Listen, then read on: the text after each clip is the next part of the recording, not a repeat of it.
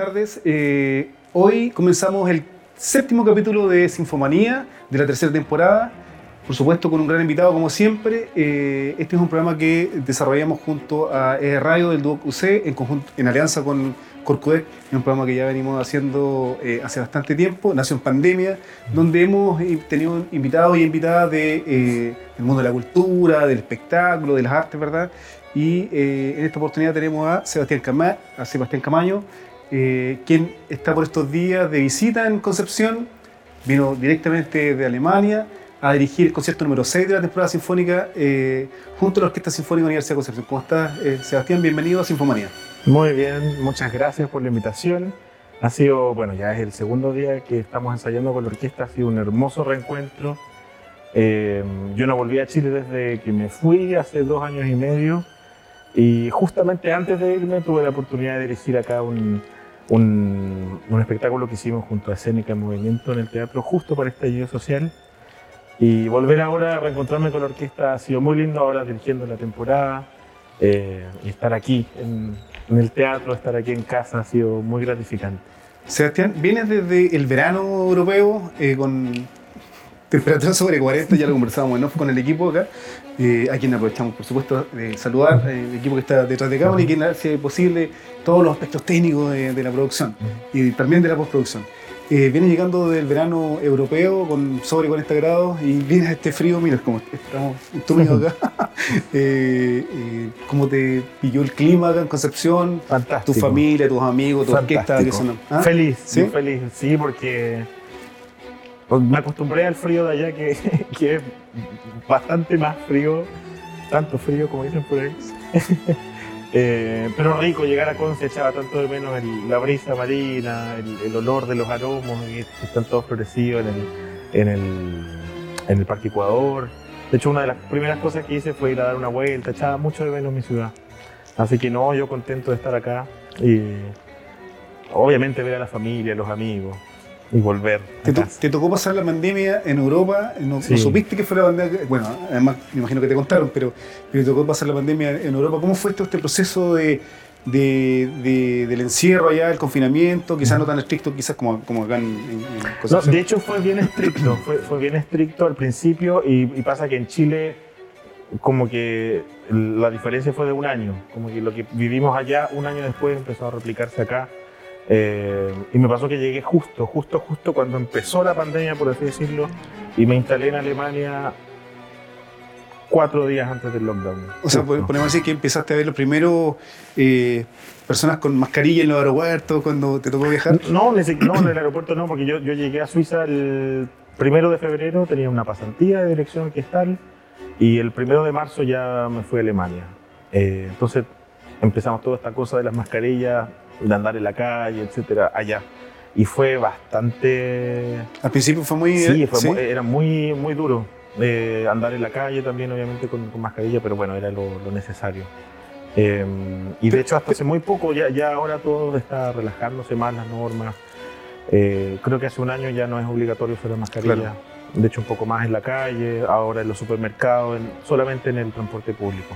Bueno, a nosotros nos tocó hacer una avanzada a principios de año eh, junto a un pequeño grupo de la orquesta eh, y al rector también eh, haciendo esta previa que, que, va a ocurrir ahora en agosto junto a la orquesta. y claro, nos pudimos dar cuenta de que en realidad es bastante más relajado que acá. el tema del uso de la mascarilla, las restricciones sanitarias son bastante menores. O sea, más que relajado es que allá pasó un año antes. O sea, más que pasó es que las normas y todo empezó a empezaron a correr un año antes que en Chile. Entonces yo creo que esa es como el, la distancia temporal es de un año. Probablemente, espero que prontamente en Chile ya se comience a normalizar todo. ¿Cómo, cómo fue tu eh, volver a la pega, digamos, a, lo que tú fuiste a hacer, a estudiar, ¿no? En dirección eh, también vimos a través de las plataformas digitales esta primera eh, dirección que tú hiciste de, una obra en vivo, la, pudimos ver desde acá. ¿Cómo fue todo este, este, proceso de la vuelta, entre comillas, a la normalidad?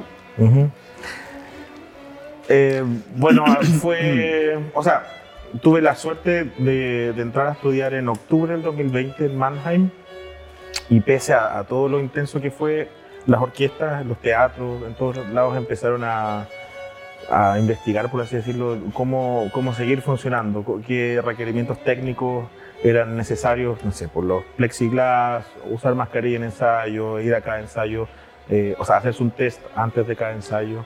Entonces, con eso se pudo seguir funcionando.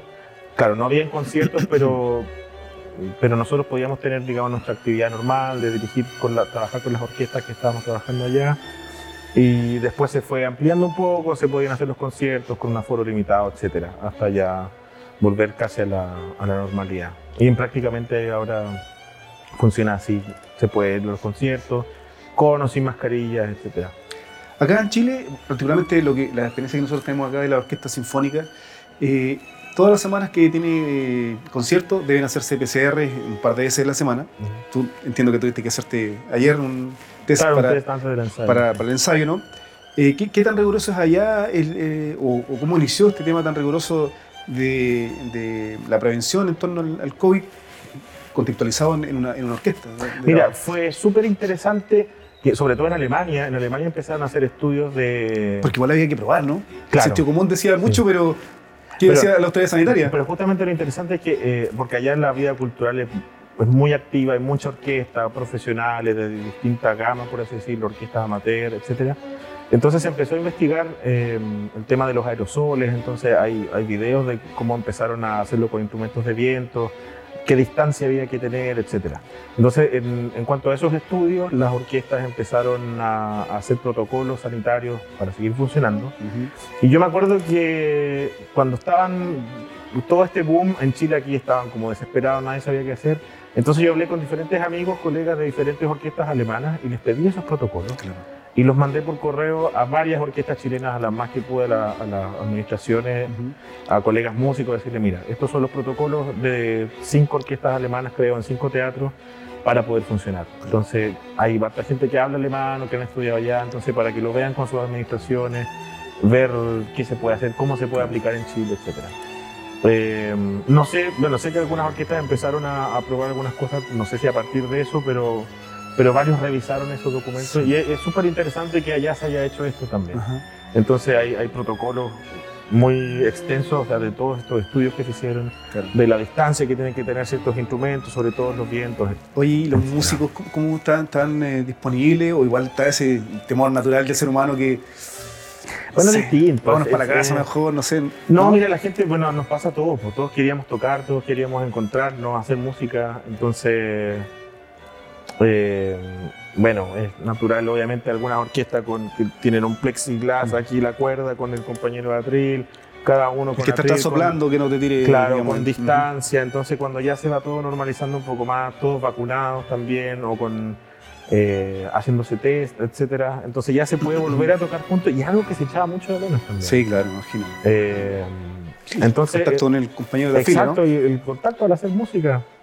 Entonces, eso Sí, se ha notado también, se ha notado la diferencia en cuanto a cómo tomar conciencia de, lo felices que somos al, estar en contacto con el otro, al estar en contacto con el público. Fueron mucho tiempo sin conciertos, sin tener conciertos con público, muchos hicimos conciertos online que hacíamos. Igual fue entretenida esa experiencia, fue estar en tu casa, grabar un clip y mm. escribirle a un amigo que está en otro país con varios amigos. Entonces, por ejemplo, participamos con un grupo grande de chilenos en la Fest que se organizaba en Leipzig. Yo estaba viviendo en Leipzig en esa época y obviamente no se pudo hacer los conciertos en vivo y pidieron, hicieron como un, un llamado así a que manden sus videos cantando un coral de la Pasión de Bach o alguna parte. Entonces la gente mandó videos y yo dije, hagamos un coral. Entonces hablé con unos amigos que estaban en Chile eh, y lo organizamos y escribimos, no sé, éramos como 40 músicos chilenos en todo el mundo y cada uno grababa su voz, su parte, algunos tocábamos, otros cantaban.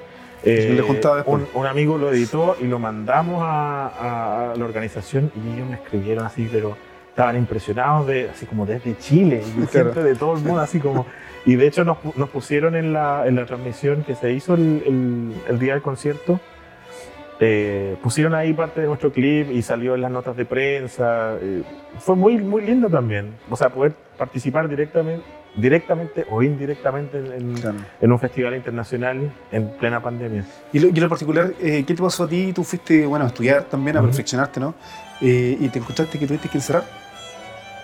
Sí, o sea, bueno, para mí Te, fue... perdón, te lo comento porque Claro. tengo varios conocidos que, que fueron a Europa, España, Italia, y hacer eh, una especial- especialización en, en diferentes eh, áreas. Y finalmente lo, tu- lo tuvieron que hacer online, desde allá mismo. Claro. Entonces, igual Mira, Lo por, he visto, por eso yo en todas partes Mm. funcionó distinto y, y yo creo que ahí dependía también, no sé, fui bien afortunado que mi profesor es un maestro un- maravilloso, fantástico, un gran director y, y él nos siguió haciendo clases igual. Obviamente Ah. estábamos con mascarilla, tenemos una sala grande eh, y como te decía, con todos estos protocolos sanitarios pudimos tener clases, ensayos con orquesta, conciertos entre comillas sin público. Entonces, en ese sentido fue bien afortunado. Obviamente las clases técnicas, teóricas, eh, eran online, pero también fue un buen tiempo para estudiar, para aprender. Eh, tú hiciste, yo creo que apenas se salió el confinamiento, un, un trabajo de dirección eh, en vivo, al aire libre, ¿no? Eh, cuéntanos un poco esa experiencia, cómo la, tuvieron que, que echar a andar, me imagino con todos los temores del mundo.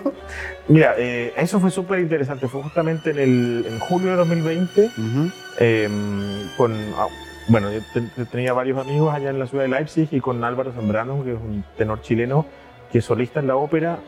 Eh, él me dijo, mira, el- mi jefe, que es pianista, quiere hacer que hagamos algo al aire libre porque no se estaba haciendo nada. Y, y me invitaron a dirigir, hicimos la ópera Rita de Donizetti, que es una ópera de cámara que tiene solo tres solistas. Y, y lo armamos, fue- obviamente no podíamos tener la orquesta completa. ¿Fue un entonces- parque? ¿Esto fue- ¿Dónde fue? lo hicimos en, en una antigua fábrica de textiles que ahora es como una especie de centro cultural donde hay academias de danza, etc. entonces hicimos, formé un quinteto de cuerdas con piano, más los solistas. Eh, con, los solistas eran todos de la ópera de Leipzig.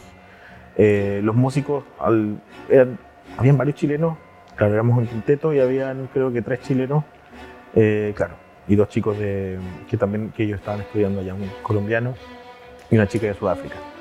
Y fue súper lindo también, fue, imagínate, después de tanto tiempo sin hacer música con público, eh, entonces para nosotros fue muy enriquecedor, enriquecedor, muy... Y fue la primera, o la primera ópera que se hizo en la ciudad, por lo menos después del confinamiento, entonces hubo harta gente, hicimos dos funciones, se llenó. Eh, obviamente no es una ópera, digamos, con, con toda la orquesta, con toda la, eh, con todo lo que requiere una ópera, pero también se usó ahí dentro de lo posible una pequeña puesta en escena. Fue muy divertido, lo disfrutamos mucho, muy buen nivel también. Fueron los diarios, fueron los críticos, nos Sí, sacaron hubo fotos, mucha salimos- prensa. Salimos en todo lado. sí. Y también aquí en Chile se interesaron harto, me, me escribían, nos preguntaron, eh, etcétera. Pero fue. Sí, fue, fue bien importante ser pioneros, digamos, en, en un momento así para hacer algo, para empezar a mover el panorama cultural allá. Y en tu, en tu especialización, eh, Sebastián, eh, cuéntanos poco en, en qué estás todavía hoy día. ¿Estás, estás estudiando, ¿verdad? ¿Te estás perfeccionando? Sí, Eh, estoy haciendo el. Bueno, estoy en la mitad del bachelor en dirección orquestal. Eh, yo estudié acá en Chile, hice la carrera de piano en la Facultad de Arte de la Universidad de Chile. Y no había una cátedra, digamos, de, no estaba la carrera de dirección orquestal como tal en la universidad, ninguna universidad acá en Chile. Entonces empecé a tomar cursos, masterclass. Eh, bueno, mi primera clase, la- mi primer curso lo tomé a los 15 años con el maestro Eduardo Brown. Entonces de ahí empecé, seguí, digamos, en contacto con el mundo de la dirección, tomando clases, etcétera. Eh, y con la Fundación de Orquestas Juveniles también, que siempre traían directores para hacer masterclass. Así que ahí conocí a Rodolfo Fischer, quien eh, ha sido uno de mis profesores, digamos, más importantes. Entonces yo siempre tomaba clases con él cuando venía a Chile y empecé a viajar a Europa. Desde el 2016, todos los años a tomar clases con él. Y eso gracias al, al apoyo de la Fundación Ibáñez Atkinson, que me becaba cada año para poder ir a tomar clases. Así que en un momento fue como, ya, córtala de viajar todos los años y ándate para allá. Mejor, claro. Eh, pero fue una experiencia que sirvió mucho poder viajar, tomar clases con profes allá, conocer cómo era para poder audicionar, para prepararse bien. Entonces ahora estoy en Mannheim con el maestro Stefan Blunier, eh, estudiando la, la carrera de dirección orquestal. Y tú piensas como, quizás en lo íntimo quedarte o, o moverte desde ahí? Bueno, ¿Cómo lo, lo, lo- no estás sé, analizando? no sé, todo. Eh, bueno, por el momento. Es cómodo estar allá hoy, ¿no? Sí, o sea, me quedan dos años todavía eh, y obviamente las opciones son muchas. Ahora la carrera de director es distinta a la de un violinista que, que empiezan, digamos, a hacer concursos para entrar a orquestas, trabajar. eh, como director es distinto, un poco más larga también la- Claro. el camino, es diverso. Entonces, no sé, vamos a ver. Obviamente hay algunos planes, pero no los voy a decir acá. Claro. Pero sí, o sea, llevo recién dos años y medio allá, estoy contento. Eh, obviamente es muy distinto el, eh, el impacto, digamos, que tiene la cultura en la sociedad allá eh, y la, lo importante que es la cultura en, en la sociedad y, y cómo, no solo en la sociedad, sino culturalmente también en un país o en Europa o en un país como en Alemania también.